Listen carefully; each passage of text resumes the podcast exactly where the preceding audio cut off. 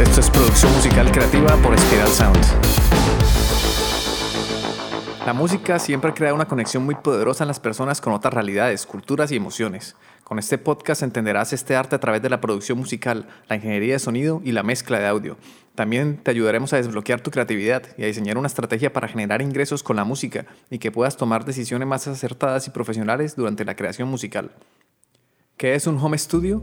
Es un estudio de grabación, mezcla y mastering armado en tu casa.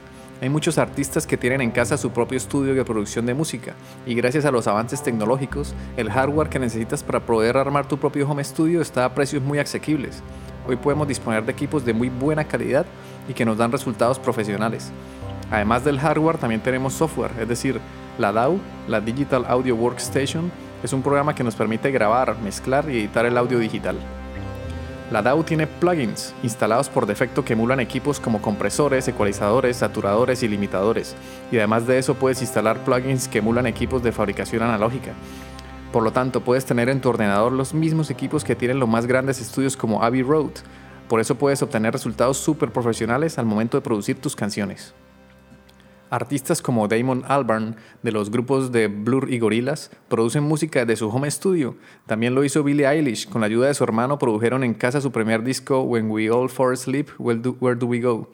Y Kevin Parker de Tame Impala produjo el disco debut del grupo Inner Speaker desde la comodidad de su casa.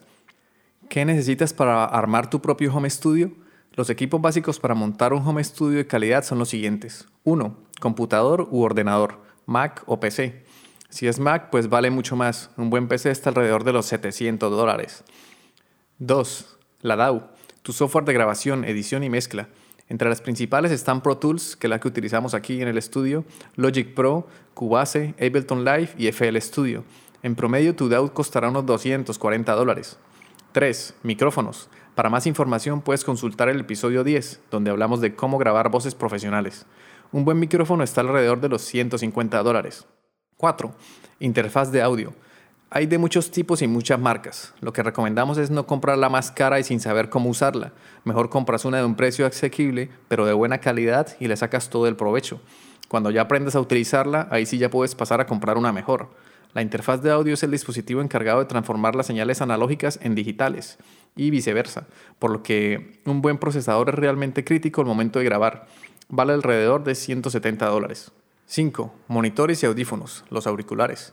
Pasa lo mismo que con las interfaces de audio. Hay de muchos precios y para todos los gustos. Si quieres que te recomiende algunos, envíame un correo a ciro.spiralsound.com y con gusto te asesoraré. Unos buenos monitores están alrededor de 300 dólares y los audífonos están alrededor de 200 dólares. Cables. Parece que no, pero son importantes. Tener cables de buena calidad marca la diferencia al momento de grabar. Costarán unos 20 dólares. Controlador MIDI aunque no es indispensable, es muy útil a la hora de producir música. Puedes instalar plugins de instrumentos virtuales y tener toda una librería de sonido disponible. Vale aproximadamente unos 120 dólares. Tratamiento acústico. Es importantísimo tener acondicionada la sala donde vas a grabar y mezclar, que no hayan artefactos sonoros ni reverberación. Lo recomendable es utilizar paneles acústicos hechos de fibra de vidrio o de geopanel, un aislante termoacústico. La espuma y los cartones de huevo mejor no los utilices, principalmente porque pueden ayudar a absorber frecuencias altas, pero todo el grave y el subgrave lo dejan pasar, por lo que tendrás problemas sonoros. Además de la absorción acústica que hacen los paneles, también es bueno tener difusores acústicos que se encargan de que el sonido que incide sobre ellos se distribuya en diversas direcciones, evitando las interferencias destructivas y la coloración del sonido. Por último tenemos las trampas de graves. Son como paneles que permiten absorber las frecuencias graves y subgraves para elegir un panel, un difusor y una trampa de graves, el precio varía mucho, dependiendo de tu sala, de la cantidad de paneles y difusores que necesites. Te puede costar unos 400 dólares o más, o menos. Eso varía mucho. La ubicación de tu puesto de trabajo es importante. Unos consejos básicos es ubicar tu escritorio a unos 10 centímetros de la pared, que quede en una posición central. Los monitores deben formar una figura de triángulo equilátero. Es decir, ubicas un monitor a la izquierda, otro a la derecha y tú te ubicas en el punto medio, formando el triángulo equilátero. La distancia del monitor izquierdo a tu oreja izquierda debe ser la misma que del monitor derecho a tu oreja derecha.